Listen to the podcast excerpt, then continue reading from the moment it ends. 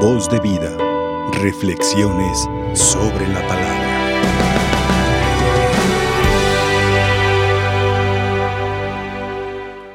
Muy bien.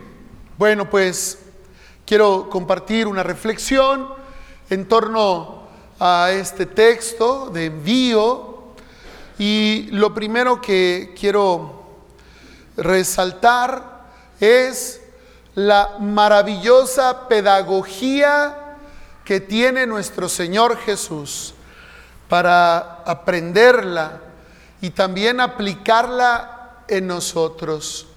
¿A qué me refiero? Estamos en el capítulo 6 de San Marcos y en los anteriores capítulos que hemos venido escuchando en el tiempo ordinario, en nuestros días entre semana, nos dábamos cuenta cómo Jesús comenzó visitando las sinagogas y anunciando la llegada del reino y en consecuencia una invitación a convertirse y estar dispuestos a recibir esta, esta plenitud del Evangelio, ¿no? Jesús iba por las sinagogas y de repente dentro de estas prédicas pues se encontraba con espíritus inmundos, y Jesús tenía el poder, como lo tiene, para someter y expulsar, liberar del demonio.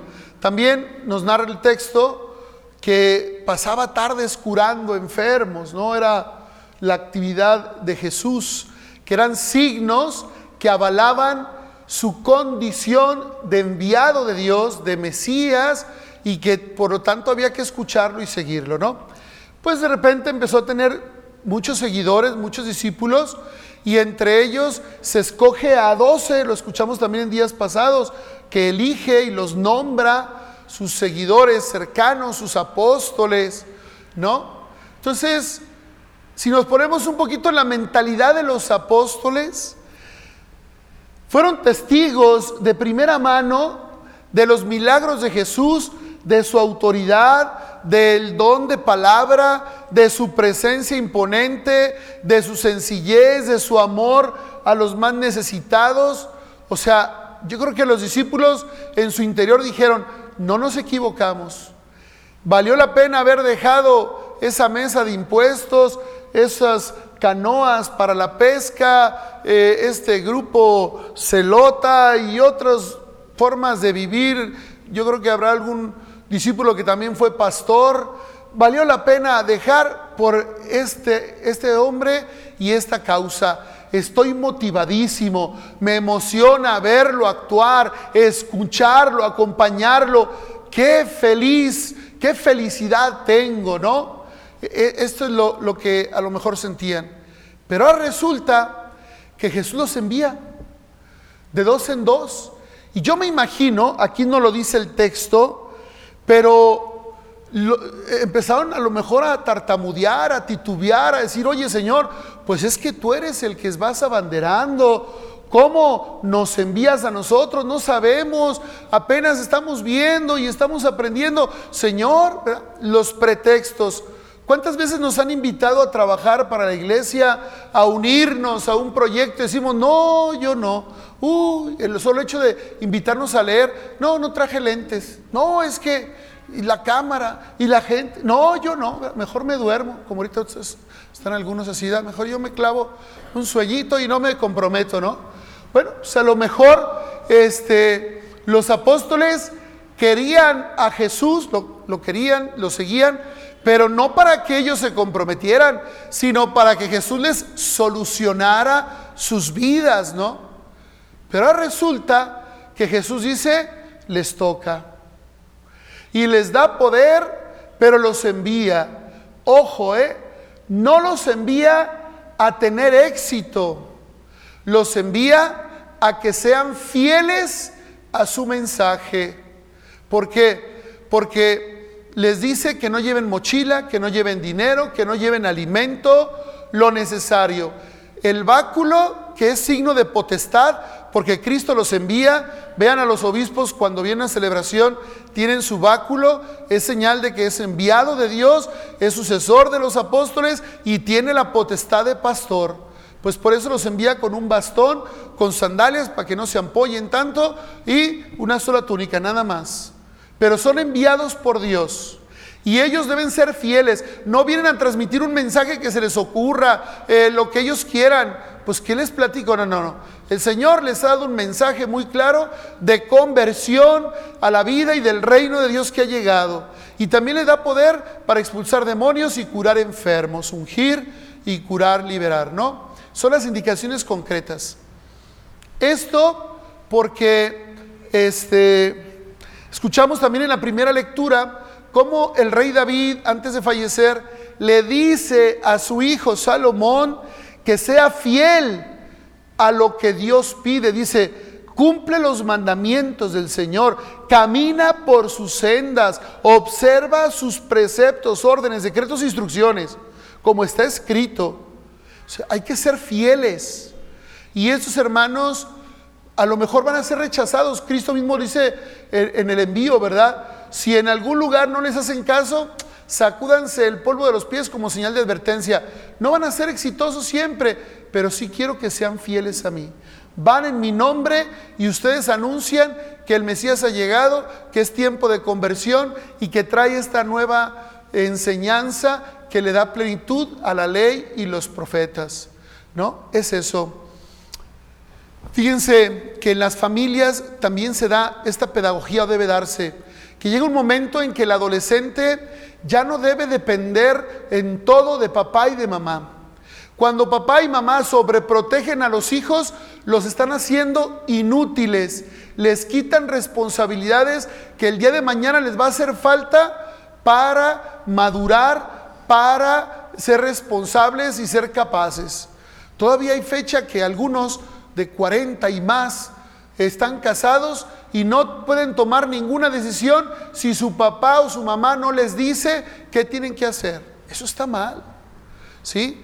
Eh, vean, por ejemplo, las aves que al principio alimentan a los polluelos, los polluelos nomás se encargan de abrir el pico y estar pidiendo comida, hasta los hijitos cerrados, muy chiquiados, pero cuando las aves ven que los polluelos tienen plumas, los empiezan a obligar y hasta los avientan del nido para que se enseñen a volar y se enseñen a buscar alimento. Y, aunque estén piando, ya no les dan de comer para que la necesidad los mueva a, volar y a buscar su alimento. Así debe ser también la vida de la fe, la vida del cristiano, como la pedagogía del Señor, que Él nos ha enviado desde la realidad en que vivimos, quienes vienen hoy a misa y que son amas de casa, que tienen algún trabajo, personas que estudian, este, quienes eh, tenemos la oportunidad de convivir con otras personas, somos enviados de Jesucristo. Y ojalá nuestras oraciones sean cada vez menos pedirle a Dios y más ofrecerle a ese Dios porque Él quiere no que estemos atenidos y que le pidamos y que digamos, Señor, solucioname la vida, Señor, líbrame, Señor, quítame, Señor, dame, sino, Señor, te ofrezco esta dificultad y con tu gracia voy a salir adelante. Señor, yo con paciencia te ofrezco esta postración, te ofrezco esta enfermedad, esta limitación y sé que cuento contigo para hacer de, este, eh, de esta cruz pesada algo suave y ligero, llevadero, porque sé que me amas. Somos enviados, mis hermanos. En todas las circunstancias que nos imaginemos, ahí el Señor nos está poniendo una misión. ¿Qué misión nos pide el Señor? No esperando, repito, que Él nos solucione, sino que Él dice, vayan, vayan y yo los envío. Primero es anunciar la conversión y el reino de Dios. Y para eso, mis hermanos, aunque tengamos cubreboca, no dejemos de sonreír, no dejemos de ser amables, tengamos paciencia, tengamos atención a los demás. Esto es un anuncio de que hay un Dios cercano, hay un Dios atento, hay un Dios amable, hay un Dios alegre, maravilloso. ¿Sí? Somos enviados de este Jesús un Jesús que se hizo hombre y que tomó una forma humana para expresar el amor, para manifestar el interés, la preocupación de Dios por nosotros. Y nosotros somos enviados de aquel que se encarnó para que nuestras actitudes, para que nuestro semblante, para que nuestra conducta dé testimonio. Por eso, mis hermanos, evitemos quejarnos, vivir con amargura, estar deprimidos. Somos enviados del Señor.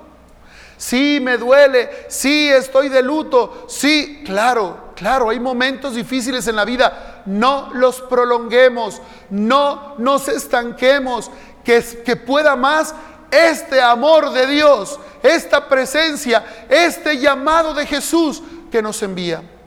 También nos dice que hay que expulsar demonios. Y hay tantos demonios que debemos expulsar, empezando los personales, que el demonio de la pereza, que el demonio del rencor o resentimiento, que el demonio de la lujuria, que el demonio de la avaricia, que el demonio de la ambición desmedida o egoísmo. Hay tantos demonios que estamos llamados a expulsar en el nombre del Señor, ¿sí? Entonces, trabajemos en eso si hay una persona que lleva una vida que no es como conforme Dios agrada, acerquemos, eh, acerquémonos y manifestemos nuestro interés, nuestra preocupación porque la persona esté bien, porque la persona deje ese estilo de vida, esa conducta, esa actitud. Ahí estamos llamados a ir expulsando esos demonios. No tenemos que agarrar un ritual y empezar ahí con agua bendita y hacer como exorcismo. No, no, no, no, no. No, e-, esos demonios a veces huyen cuando uno entra en una amistad sincera, en una oración profunda. Se nos enseña a encomendarnos a la Virgen María. La Virgen María nunca desobedeció al Señor y el demonio le tiene pavor. Entonces, mis hermanos, tenemos formas, medios para que podamos trabajar en, esta, en este envío. Y también dice a curar a los enfermos. ¿Cuántas personas van cargando situaciones que les enferman, que les hacen tener autoestima baja, una depresión, que los hacen andar superviviendo aquí, pero sin ideal, sin ilusión? A esas personas también hemos sido enviadas por parte de Dios para sanar, para curar, para aliviar a través de esta enseñanza, de este testimonio que Dios nos pide que demos a los demás pues tenemos una misión, mis hermanos. El Señor quiere estar con nosotros. Y por último, eh, compartirles una, anécdota que tuvo un fraile, Nelson Medina, que dice que estaba escuchando este mismo evangelio en un grupo de infancia misionera de unos niños. Y entonces los niños que son muy creativos y ocurrentes, eh, una niña levantó su mano y preguntó, oigan, ¿por qué Jesús envió de dos en dos y él no se quedó con nadie? Porque pues eran doce, entonces si los envió de dos en dos, pues se quedó él solo. Sí, ahí andan los demás de dos, pero él ya no tuvo a nadie. ¿Por qué? Y entonces los niños empezaron a, a responder y por ahí dice que un niño respondió, pues es que Jesús es perfecto, Jesús es el Hijo de Dios hecho hombre, Él no ocupa que alguien lo acompañe, Él todo lo puede, Él es autosuficiente, por eso no ocupó compañía. Bueno, es una, una respuesta de fe en la persona de Jesús. Hubo alguien más que comentó y que dijo, no, Jesús no va solo, Jesús va con su esposa a la iglesia, porque San Pablo nos enseñó que Cristo es el esposo y la iglesia es la esposa. Entonces Jesús no va solo, también va de dos en dos, va su esposa a la iglesia con él, son dos en dos.